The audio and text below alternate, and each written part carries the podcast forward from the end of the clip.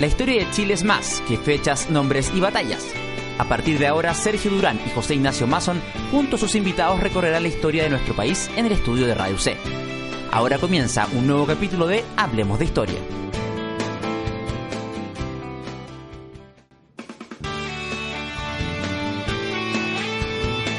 Hola amigos de Radio C, bienvenidos a este capítulo especial de Hablemos de Historia a horas o a días, como tú gustes, de fiestas patrias. Felicidades a todos los que estén escuchándonos en estos días de relajo, de fiesta, de descanso, de celebración, eh, porque vamos a hablar justamente de la historia de estas fiestas patrias, eh, cómo nace esta tradición nacional.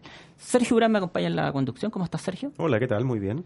Estamos listos, dispuestos a conversar con invitada el día de hoy. Antes te contamos, te reiteramos que estamos en redes sociales. Puedes seguirnos en Twitter, puedes también seguirnos en Facebook. Está ahí el enlace correspondiente a capítulos anteriores, más de 90 capítulos, y todos los puedes descargar de manera absolutamente gratuita.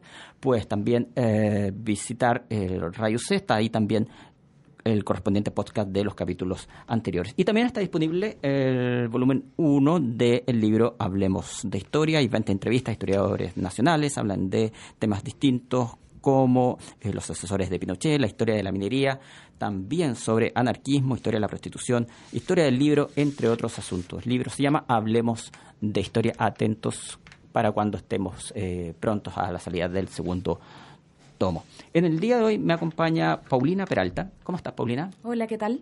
Gracias por venir acá a Radio C a conversar en este capítulo especial sobre fiestas patrias, 18, 19. Eh, vamos a conocer su origen, de dónde parte todo esto. Eh, Paulina, modo de presentación, solamente cuéntanos eh, qué estudiaste, dónde estudiaste. Tú sacaste además un libro llamado Chile tiene fiestas. Sí, mira, yo estudié licenciatura en Historia en la Universidad Católica Además tengo un magíster, ahí di un, vuelco, eh, tengo un magíster en, gestión y políticas públicas. Eh, ese, fue en la Universidad de Chile. Y bueno, eh, sí, hace 10 años que, efectivamente se publicó este libro, Chile tiene fiesta. Así es que justamente ahora, en septiembre, estamos de aniversario con el libro. Estamos celebrando los, los 10 años ya que tiene. ¿Cómo parte tu interés, por qué parte tu interés por este tema? Fue en la universidad, en, un curso específico con, el maestro Julio Pinto, que en un taller él propuso, en, es un curso de seminario anual, que él propuso trabajar el tema del nacionalismo popular. Y en realidad, claro, el tema es, es bien interesante porque el nacionalismo en general siempre ha sido trabajado, no había sido muy trabajado en realidad, estudiado como fenómeno. Y en realidad siempre eh, daba la sensación de que el, nacionalismo no, era estudiado desde el, desde el mundo popular e incluso desde enfoques eh, no tan conservadores, no tan tradicionales. Entonces fue una apuesta de Julio Pinto y bueno, varios nos embarcamos en, esa aventura. Antes de ir al, fondo del tema, hay algunas definiciones que necesitamos hacer eh, y una de ellas que tú haces en tu trabajo dice relación con la palabra fiesta. ¿Qué entendemos por fiesta o qué entiendes tú por fiesta una vez terminada esta investigación?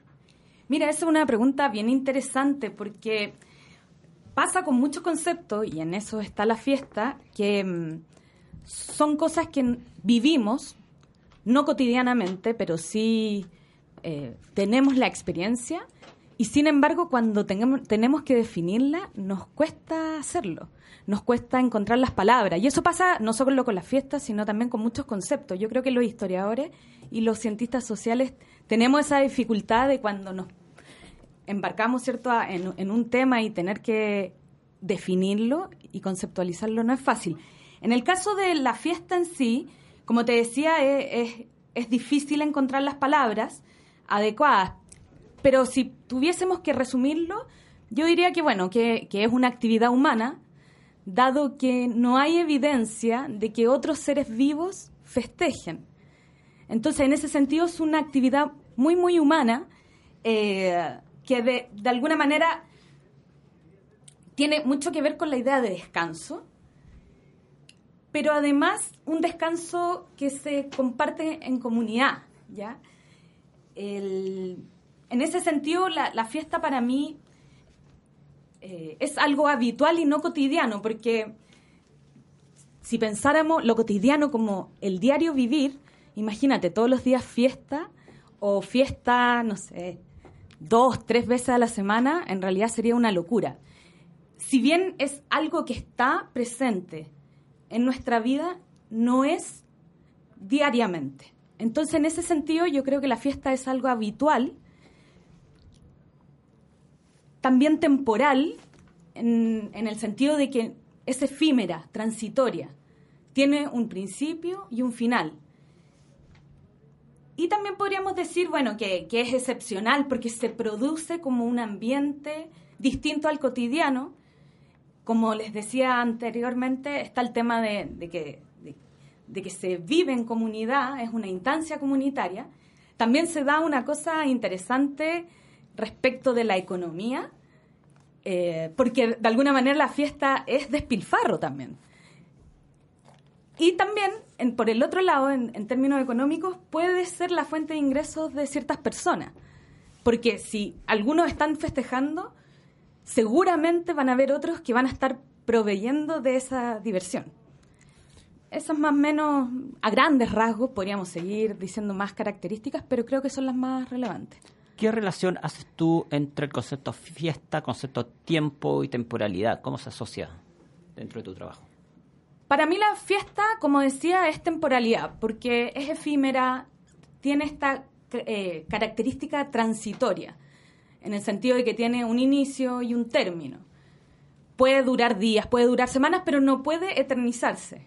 Entonces, eh, para la fiesta es una temporalidad que te ayuda, sobre todo las fiestas oficiales, cuando, cuando existen fiestas que se van repitiendo más o menos en una fecha determinada, te ayuda a medir el transcurso del tiempo.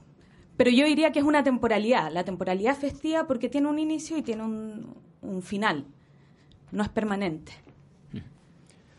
Eh, Paulina, ¿qué distingue esta fiesta eh, oficial, como le llamas, que entiendo es la que estudias tú, de otro tipo de fiesta también muy tradicional como la bueno, falta otra palabra, vamos a hablar de carnaval, pero estoy pensando en las fiestas tipo La Tirana, eh, etcétera. ¿Cuál es la diferencia entre estas dos fiestas? A ver, la fiesta oficial tiene ritos. Eso yo diría que es como el, principal elemento, el rito que reitera una y otra vez la idea de que existe un programa fijo, eh, de que mira al pasado, de qué sé yo, hay, hay una hay un un permanente, una permanente reiteración, como la idea de machacar y de mirar hacia el pasado en general, de incluso ratificar el orden social imperante en el momento. Esa es más o menos la fiesta oficial. Ahora, ¿cómo se diferencia del, del carnaval? Y bueno, de la tirana. La tirana es una fiesta religiosa que me imagino no sabría cómo, qué, nombre ponerle en verdad. fiesta religiosa, pero quizás tiene algún, algún carácter ya de oficial. No cívico, obviamente, está en el, en el ámbito de lo religioso. Pero, pero sí, probablemente en el caso de la tirana, eh, yo veo que, o sea, me imagino, yo no, nunca he ido, pero me imagino que tiene un programa fijo, que hay elementos, gestos, actitudes que recuerdan el pasado. En cambio, en, el caso del carnaval, bueno, el carnaval es, al menos en Latinoamérica, tuvo un origen más bien religioso. No siempre es así. Yo no sé en el caso, por ejemplo, de los carnavales en Europa o en otros continentes, si el origen habrá sido religioso o profano.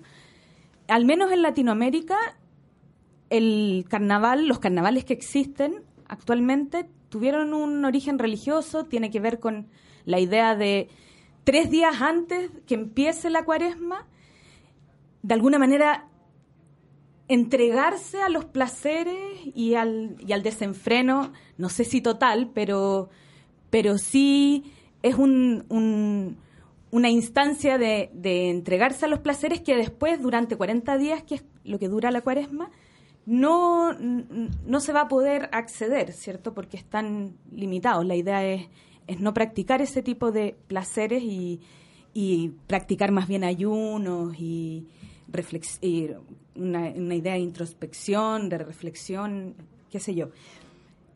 El carnaval, yo creo que la principal diferencia con la fiesta oficial es que, mm, como antes decía, la fiesta oficial, la idea eh, tiene algo de ratificar el orden social. En el caso del carnaval, se da lo contrario, la idea de invertir el orden social. Es una instancia también efímera, eh, transitoria, en que se invierten los roles sociales, incluso sexuales. Ahora, esta idea de inversión social en que todo está permitido y, y, que son días de desenfreno también tiene límites.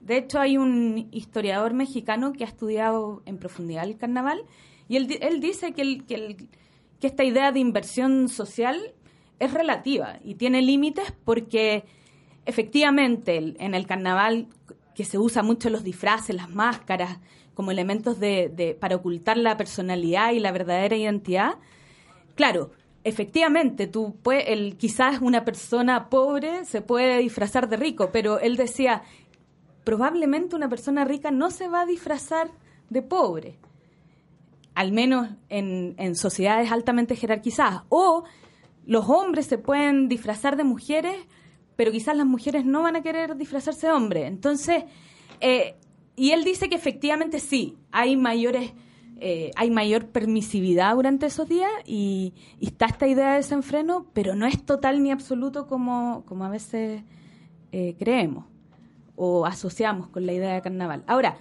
quizás otra diferencia entre fiesta oficial y carnaval es que en la fiesta oficial la idea es ratificar no solo el orden social, sino también las jerarquías y quiénes son más importantes dentro de la escala social respecto de otros. En ese sentido, se habla mucho de, mm, en la fiesta oficial existen protagonistas y espectadores. A, diferencia del carnaval, que es una, un tipo de sociabilidad festiva mucho más horizontal y... Eh, horizontal en, en, en, que los participantes son todos protagonistas, casi no hay espectadores. Esa también es otra diferencia que uno podría identificar. Por mi parte sigo con, los conceptos. Te preguntaba por fiesta antes. ¿ah? Eh, te pregunto ahora por nación. ¿eh? Probablemente junto a la palabra patria, uno de los conceptos más usados durante este periodo de fiestas patrias. Eh, ¿Desde qué entendemos por nación primero? ¿Y desde cuándo podemos decir que Chile es una nación? ¿Es posible fijar una fecha o un periodo determinado? Bueno, esta pregunta es dificilísima. Eh, tengo distintas respuestas e incluso se contraponen unas con otras, pero em, a ver, el primero aclarar que las fiestas patrias como las conocemos nosotros es un nombre que yo al menos entre 1810 y 1837, que fue más o menos el periodo que estudié, un poquito más allá, nunca en la fuente se mencionó el concepto fiestas patrias. Eso es bien interesante. No, es, no sé de dónde, cuándo empezó a, utilizarse ese concepto y cuándo, eh, desde cuándo está y cómo llega a nosotros. Se hablaba más bien de fiestas cívicas y fiestas nacionales, mucho más de fiestas cívicas, diría yo. Bueno, la palabra nación es muy, muy compleja, es un concepto abstracto, pero da la idea de, de una comunidad imaginada. Es una forma de identificación de una comunidad que se imagina unificada por lazos invisibles o también pueden ser materiales y que genera cohesión social, ¿cierto? En, esa comunidad. Eh, podemos, estos lazos invisibles pueden ser de, tipo cultural, eh, por ejemplo, una memoria común, la idea de ancestros comunes, también, y es muy evidente el tema de la lengua, eso también ayuda a, ir identificando esta, a esta comunidad. Como, por otro lado, hay vínculos, de estos vínculos eh, imaginados, que, tienen que ver más con, una vertiente política. La nación en sí, lo importante es que es una comunidad que, que busca y espera una autodeterminación política, decidir su presente y decidir hacia dónde ir en, el futuro. Ahora, lo importante, creo yo que el concepto de nación eh, es que son invenciones, son artefactos culturales. Y así, bueno, eh, hay una, amplia literatura de, teóricos del nacionalismo que lo que plantean, y ese es, lo, controversial del concepto de nación, y es que es una invención cultural que surgió hace no, muy no mucho tiempo.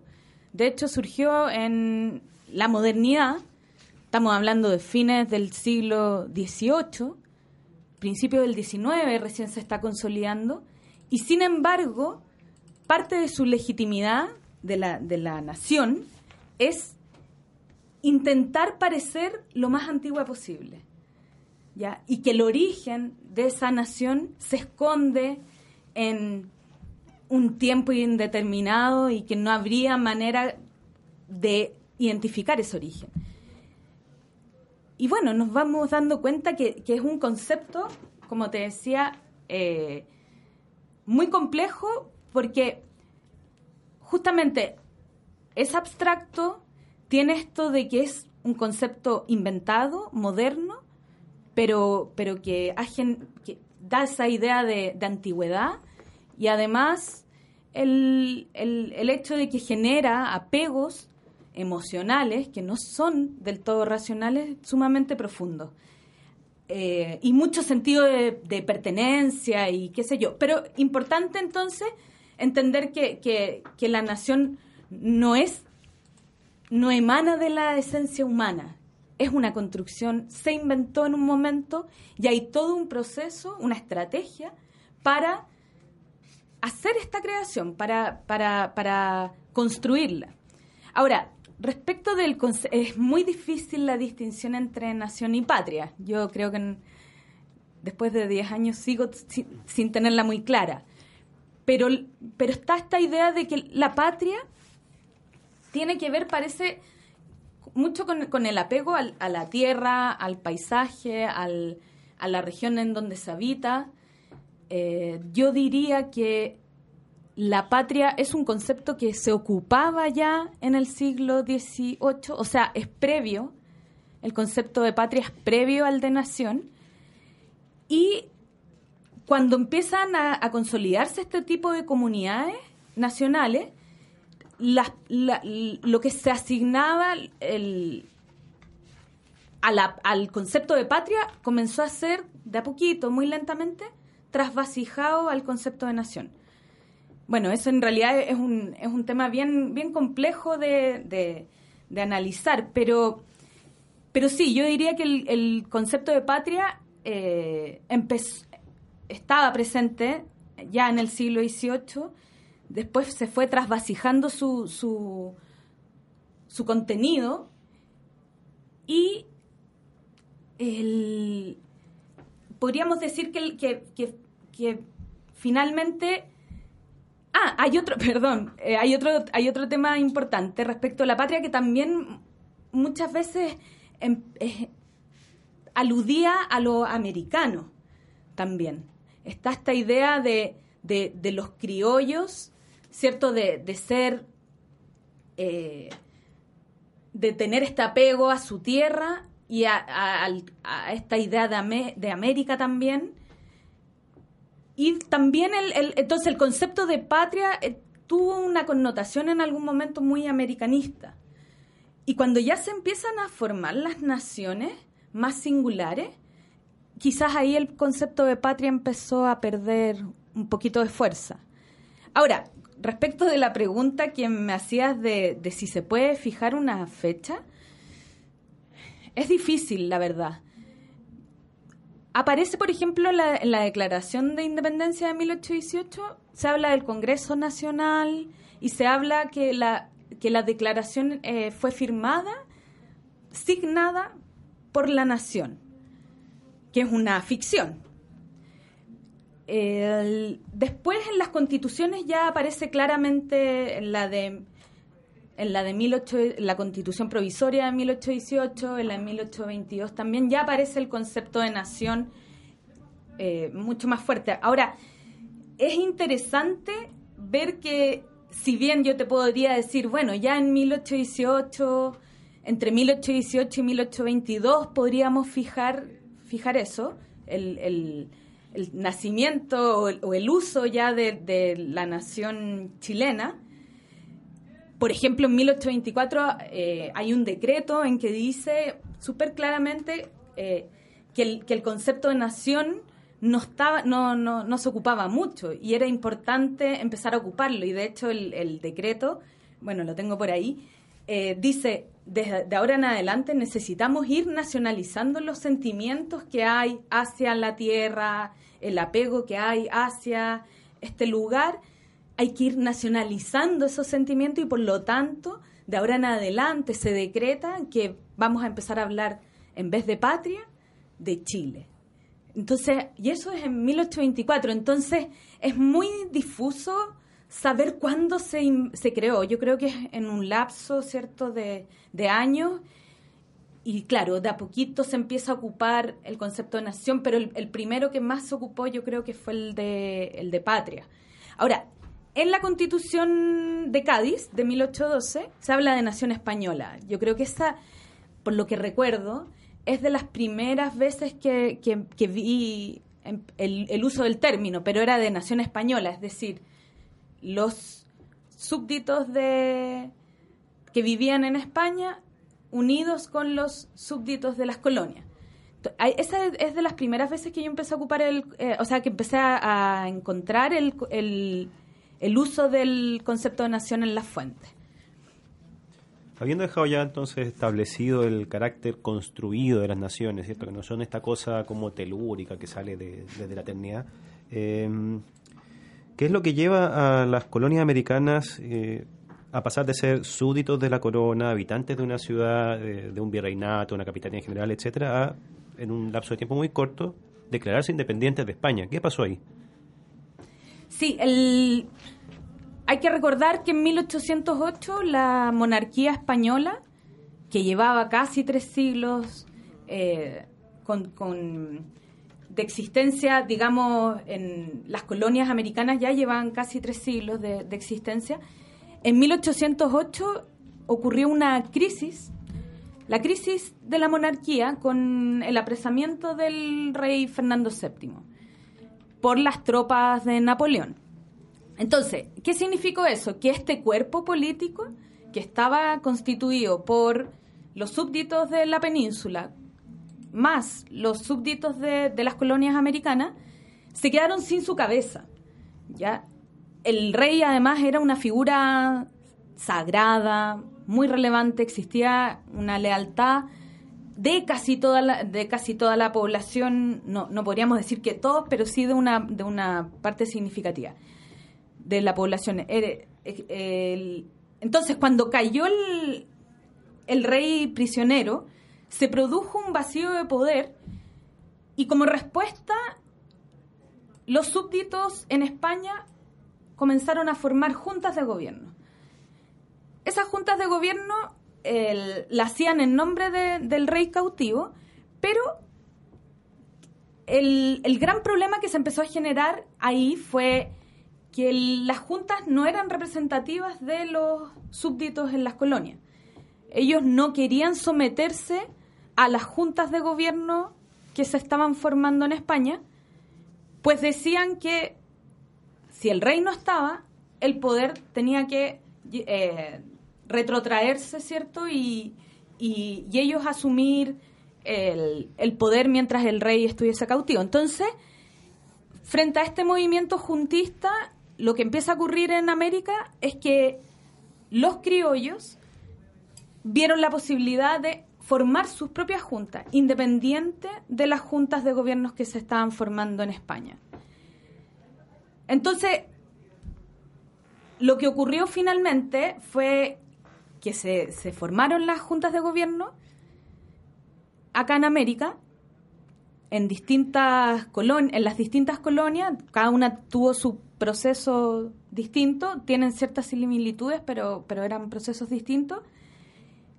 Y resultó que en el camino, un par de años después, el rey fue liberado y quiso recuperar sus las tierras, las, las, colonias, y bueno, ya él, se había de, de alguna manera desembocado, había, se había abierto ya la, la, posibilidad de, de, la autodeterminación política y bueno, ahí vino un proceso que es bastante duro porque la guerra de, independencia se, se extendieron por, por varios años hasta que finalmente, bueno, el, está, está este objetivo ya mucho más instalado de, de independizarse.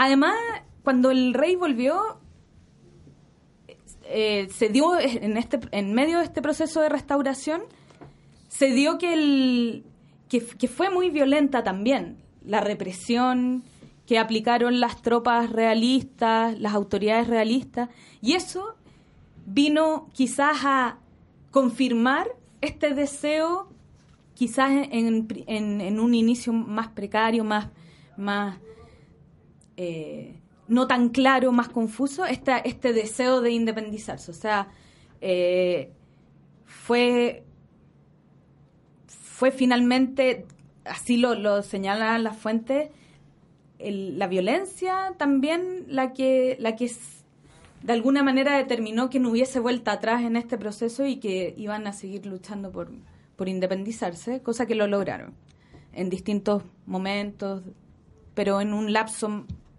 más o menos de, bueno, de algunos años. Estás escuchando Radio Seides, que suenan bien, otro capítulo de Hablemos de Historia. Hoy conversamos con Paulina Peralta sobre Chile tiene fiestas. Es el título de su investigación, de su libro y en concreto de las fiestas patrias en Chile. Nos vamos a ir a un corte. Te recordamos antes que estamos en redes sociales, pues seguirnos en Twitter, también en Facebook. Puedes encontrar ahí el enlace a todos los capítulos anteriores y descargarlos, escucharlos de manera gratuita. Te recordamos también que está a la venta el libro Hablemos de Historia. Son 20 entrevistas, historiadores nacionales, historia de la minería, de la prostitución, anarquismo, delincuencia en Chile, historia de la muerte, historia del fútbol, historia del libro, entre otros asuntos. Nos vamos a un corte seguimos en esta onda 18 acá en Radio C, ideas que suenan bien. Radio C tiene preparada una selección musical diferente todos los días. La carta de canciones que más se ajusta a tu estilo la encuentras en Estudio 660, de lunes a viernes de 11 y media a 12 del día.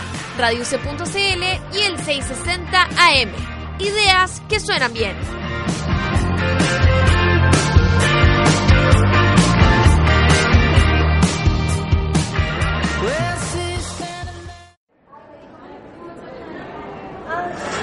Hola, ¿me darías un segundito para hablarte acerca de... No esperes a que te vengan a hacer patio para entender todo acerca de política universitaria. Es en página 33 en donde te entregamos toda la información que necesitas acerca de los movimientos de la UC. Martes y jueves a las 20 horas por radiouc.cl o las 660 AM.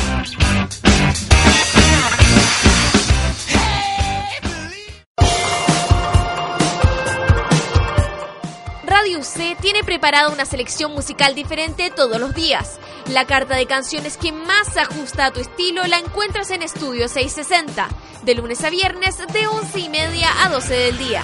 RadioC.cl y el 660 AM. Ideas que suenan bien.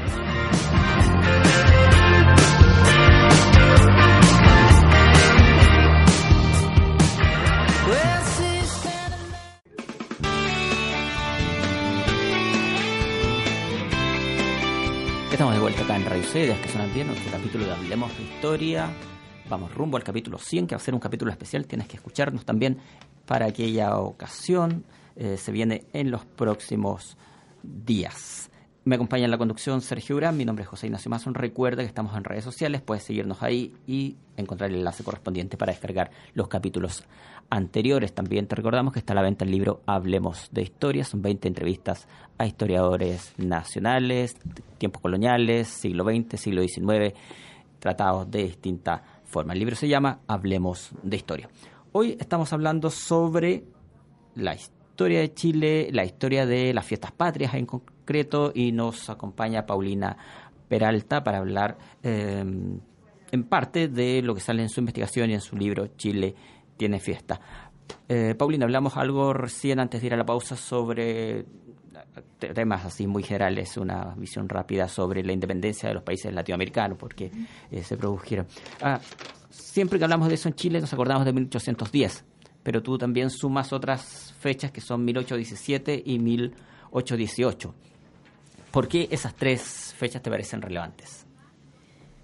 Sí, eso partió porque el, cuando quise hacer la, esta, esta idea de encontrar el origen del 18 de septiembre, cómo se había inventado, obviamente uno llega a 1810, que fue el, el año que ocurrió el hito que hoy en día conmemoramos, pese a que muchas veces nos confundimos y no tenemos tan claro el evento que, que, da inicio a esta, a esta conmemoración, a esta festividad.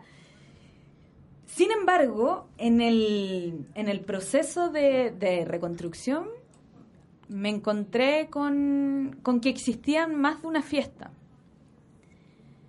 Las que en el año 1837 finalmente se eh, quedó en una sola, que es lo que actualmente celebramos. Eh, pero el, existía en la época, y eso fue lo, lo que fui descubriendo con la revisión de las fuentes, existía un calendario ritual político que se componía de tres fiestas al año.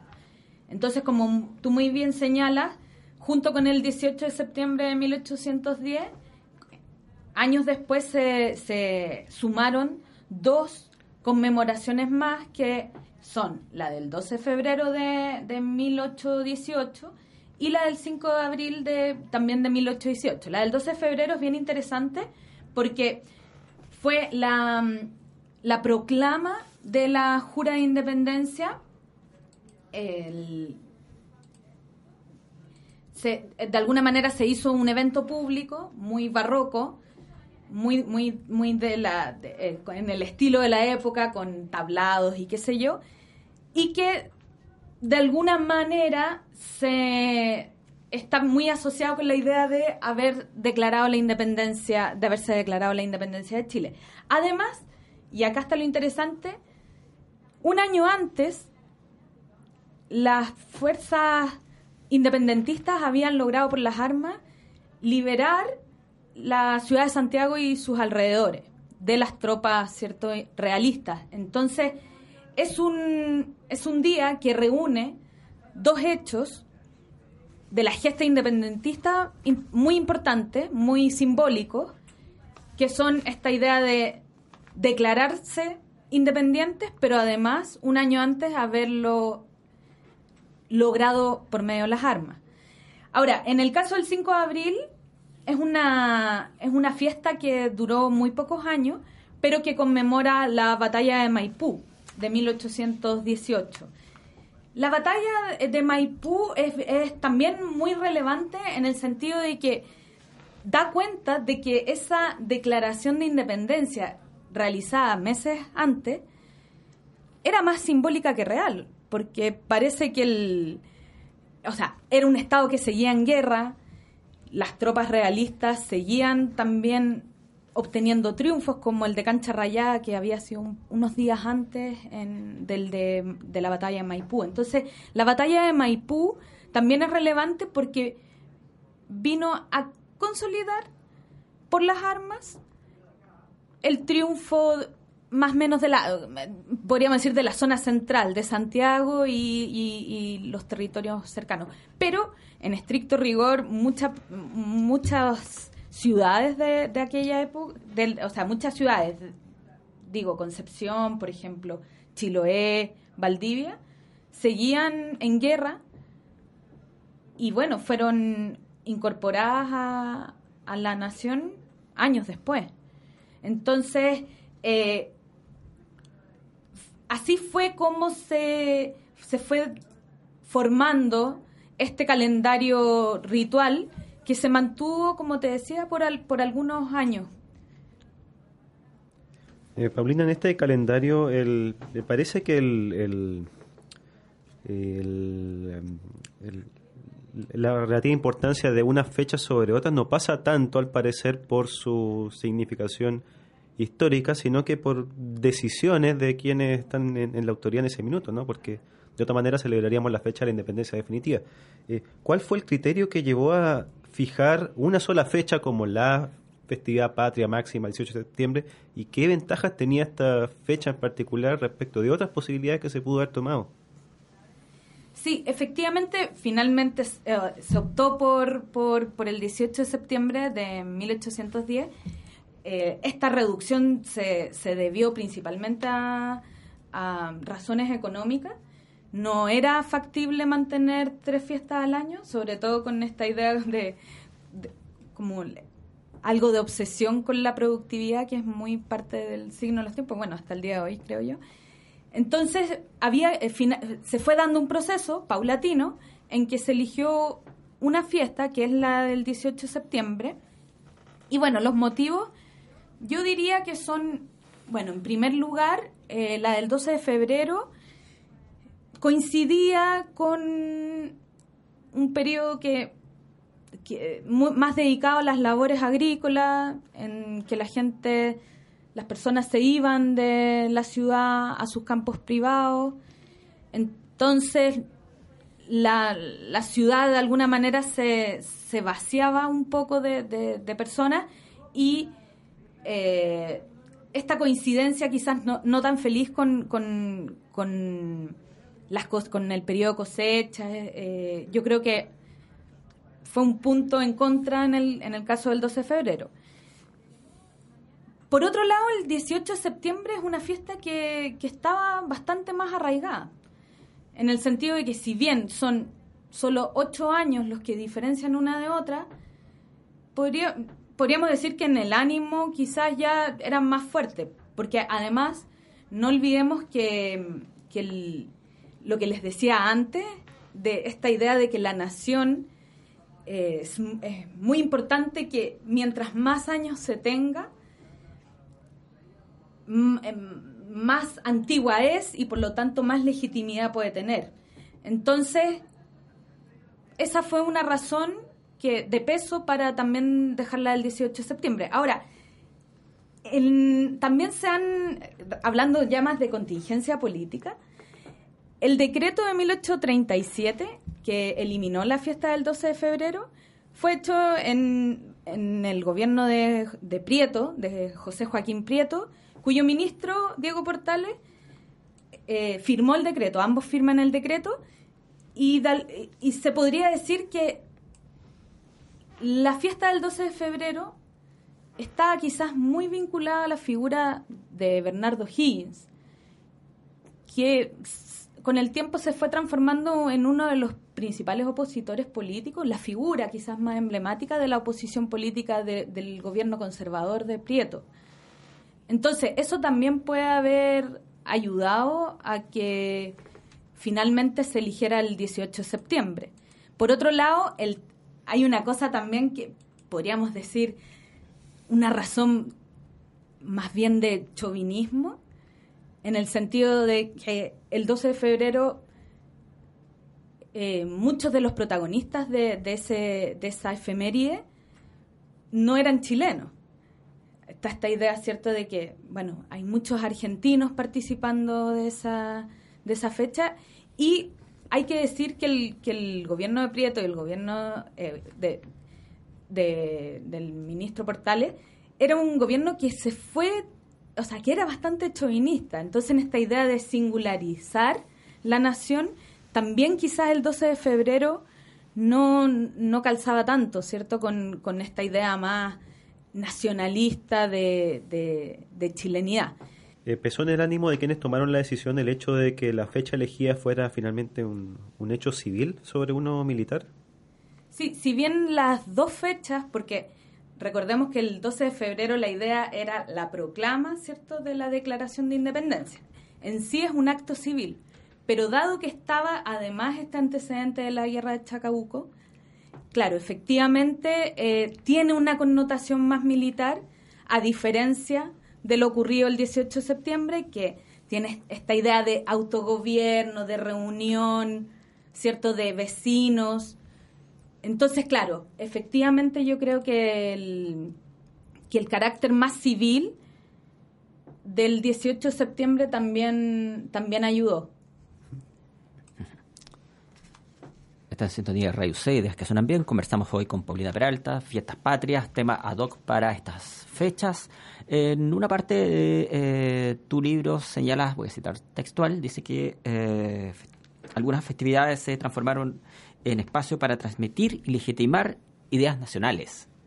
Eh, ¿Cómo lo entendemos esto? ¿Como el gobierno de turno o como el Estado de Chile que usó el 18 de septiembre o que usó las fiestas patrias en general para transmitir, para, puede ser un término algo fuerte, adoctrinar a, parte de la nación o a los ciudadanos?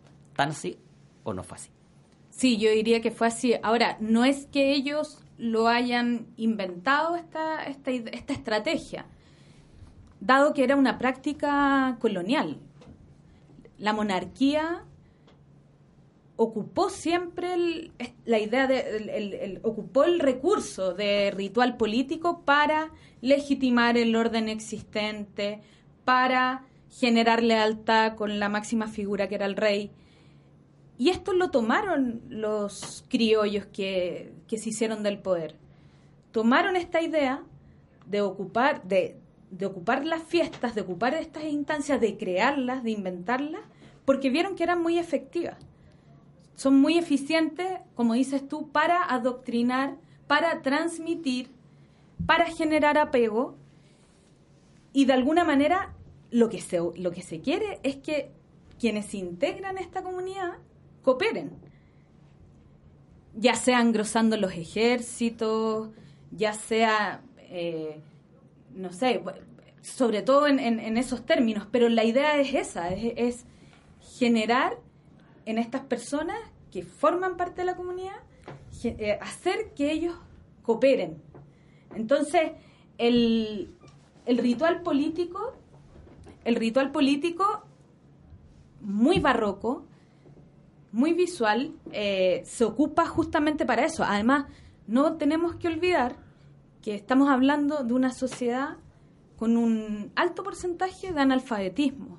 Entonces, la transmisión de, ideas, la transmisión de valores, esta idea de crear sentimiento de nacionalidad, se hace por medio de recursos, mecanismos que sean visuales, que sean de oratoria, y las fiestas justamente se prestan para eso, son, como te decía, muy eficientes. ¿Cómo se celebran entonces las fiestas patrias? Entendiendo que, bueno, hoy día todos tenemos más o menos cuál es el protocolo, por llamarlo así, está 19 la parada, etcétera. Eh, ¿Qué importancia tenían, por ejemplo, las orquestas, bailes, banquetes, por mencionar algunos elementos que están tratados en, tu libro?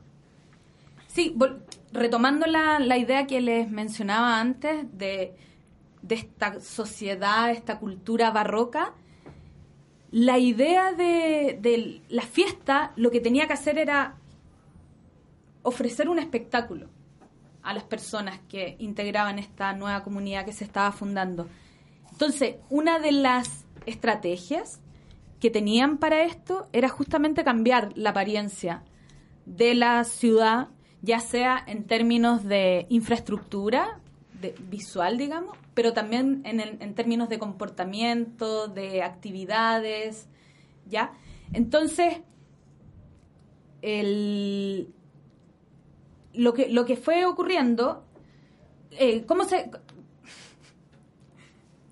la manera en que se celebraba, sí, como dices tú, se, se parece mucho. Una cosa sí que era bastante singular en la época era este cambio de apariencia que estaba basado principalmente en la construcción de un tablado. Todo esto en general se concentraba en en la Plaza de Armas o Plaza Mayor, que era el principal centro histórico, político, económico, comercial, religioso de la ciudad.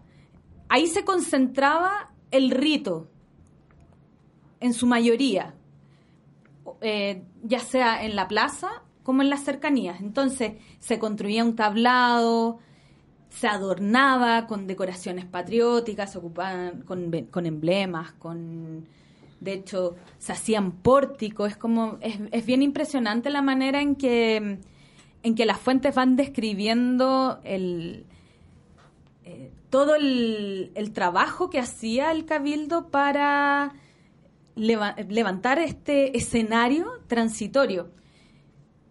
Así también la ciudad, bueno, se blanqueaba, se renovaba, ¿cierto? El, el, el blanqueo, el blanqueo de, la, de los edificios públicos y de las casas particulares, de manera que el pabellón, la bandera nacional, ¿cierto?, se destacara y, que además tenía que estar, era por obligación, ¿cierto?, que, que tenía que estar en, en todas las puertas de, de las casas también ocurría el, una cosa muy, muy interesante que tenemos que...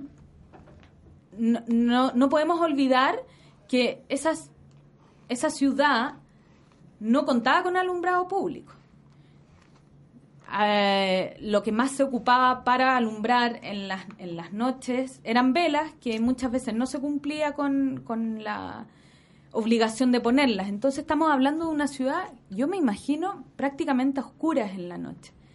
Y sin embargo, en las fiestas la ciudad era iluminada por las autoridades y entonces parece que era un, espectáculo ver eso. En, una ciudad que, que muta su traje, que muta su apariencia. Y bueno, además instalaban pirámides, obeliscos con recordando episodios de, la historia independentista, en esa idea como de pedagogía, eh, pedagogía cívica. Ahora, respecto de, la importancia que tenían las orquestas, los bailes, los banquetes, en esta idea de espectáculo, la aristocracia, al formar su programa festivo, acudió a las prácticas que ellos mismos tenían. Entonces, eh, ellos usualmente eh, asistían y organizaban bailes, banquetes, y eso fue justamente lo que, lo que ofrecieron como diversión en el programa festivo. El caso de los fuegos artificiales es súper importante. De hecho, en, en las fuentes se señala que era la principal diversión, el principal elemento de atracción que se, que se, que se planteaba, que, eh, que se ofrecía al, al pueblo eh, para darle más, más fuerza aún al espectáculo. ¿Qué pasa con... Eh, a ver, eh, hace algún tiempo atrás recuerdo haber leído algo sobre historia de la Navidad en Chile. y cierto sector de la aristocracia que criticaba este exceso de fiesta, de ostentación, de bullicio, etcétera. ¿Ocurría algo parecido o ocurrió en algún momento algo parecido con las fiestas patrias o al parecer, como tú nos indicas, es más bien una fiesta que viene desde la ley, desde la aristocracia y por lo tanto no hay críticas al respecto a la forma como se celebra, al tiempo que se ocupa en celebrar y a los recursos que se ocupan para celebrar las fiestas patrias? La verdad es que no me encontré con mucho, pero sí hay algunas fuentes que en realidad es como un recurso más bien político. Cuando quieres hacer oposición, ¿cierto? Cuando eres oposición al gobierno de turno, se ocupaba mucho eh, el, hacer descripciones de la fiesta y hacer una valoración generalmente negativa de, de, cómo, de cómo se implementaba. Entonces, cuando eran muy suntuosas, cuando eran muy generalmente los opositores en la prensa decían, bueno, esto es ostentación, despilfarro, eh, estamos eh, en un estado prácticamente quebrado económicamente y ustedes están gastando esta cantidad de dinero, sobre todo en los fuegos artificiales.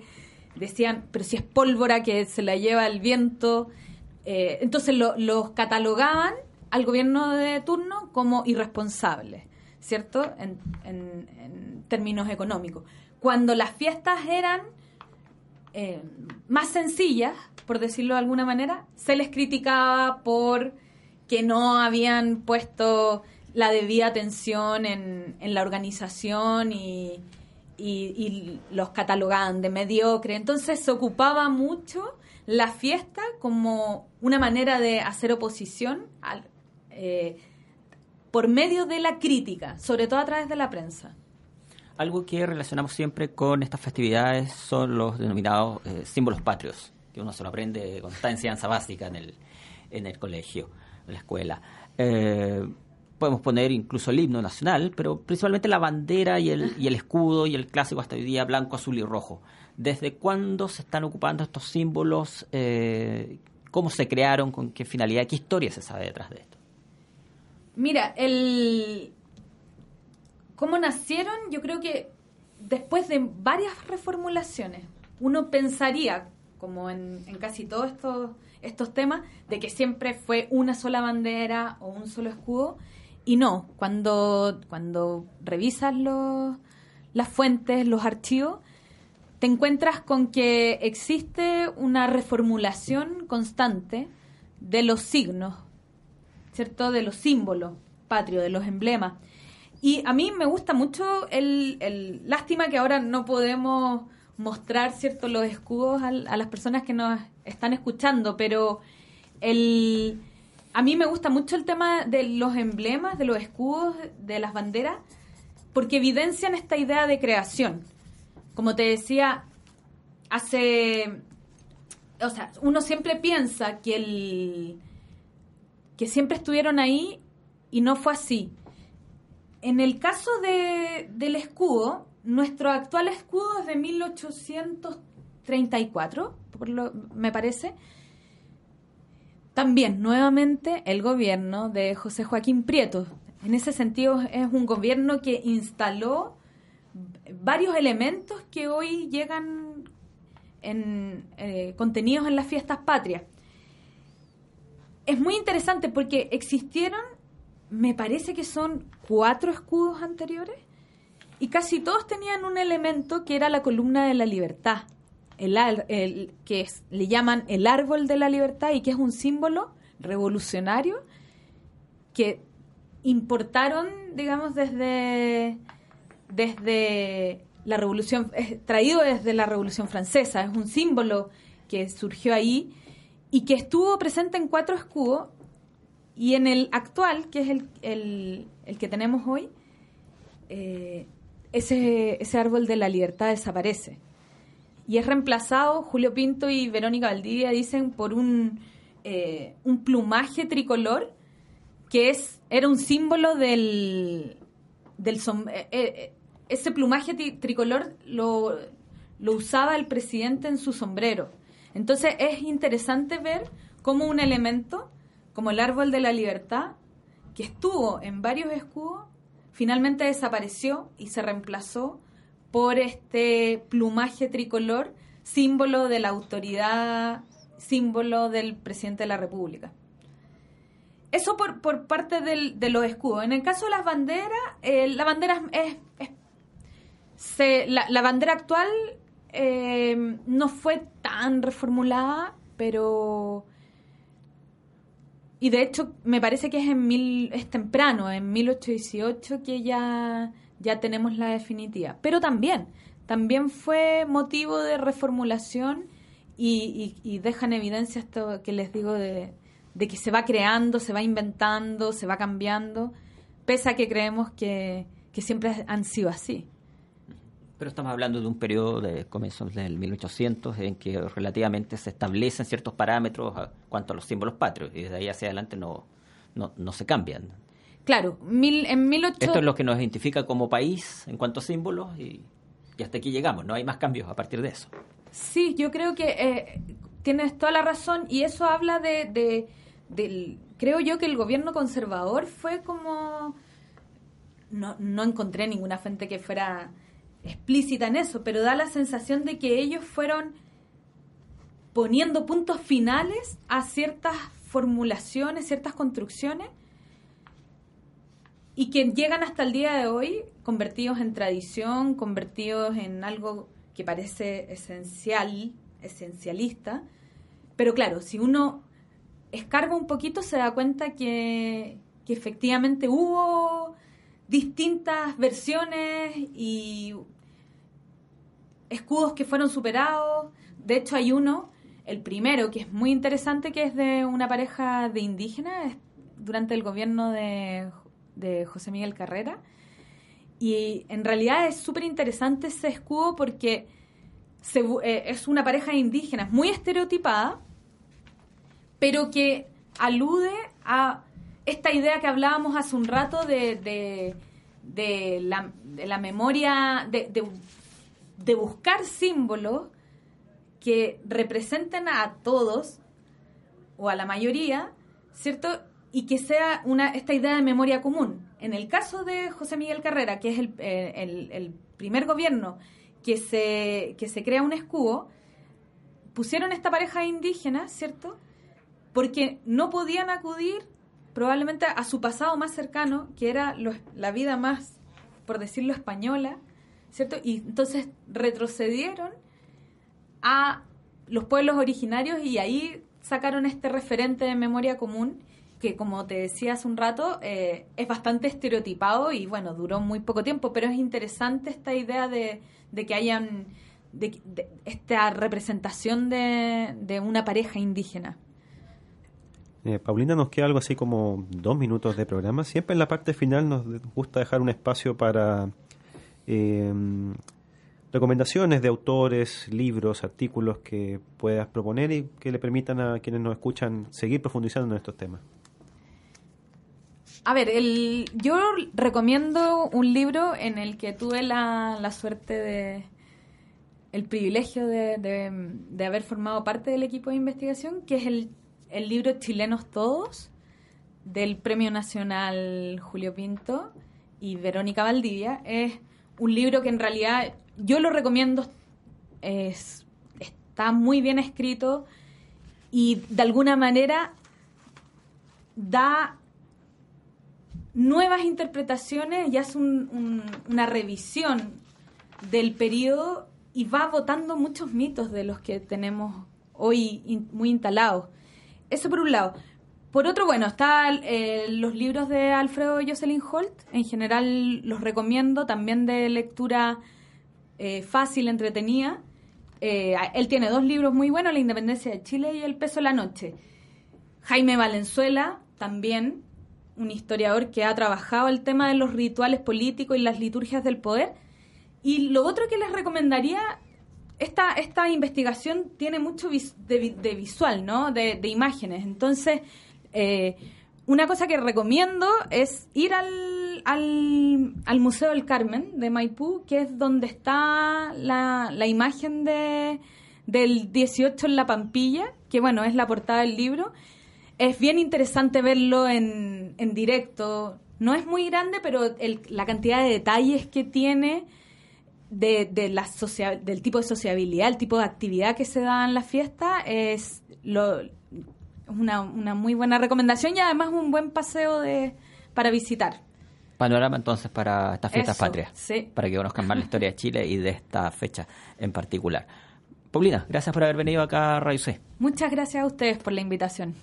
Sergio, nos encontramos en una semana más acá en Radio C. Recuerda que estamos en redes sociales, puedes bajar desde ahí los programas anteriores y recuerda que está a la venta el libro Hablemos de Historia. Son 20 entrevistas a historiadores nacionales. Con chichas, empanadas y algo de cueca nos vamos y nos encontramos en una semana más acá en Radio C. Ideas que suenan bien. Felices fiestas patria. Sergio Durán y José Ignacio Mason junto a sus invitados hicieron un recorrido por la historia de Chile Vuelve a escucharlos en un nuevo capítulo de Hablemos de Historia en Radio C.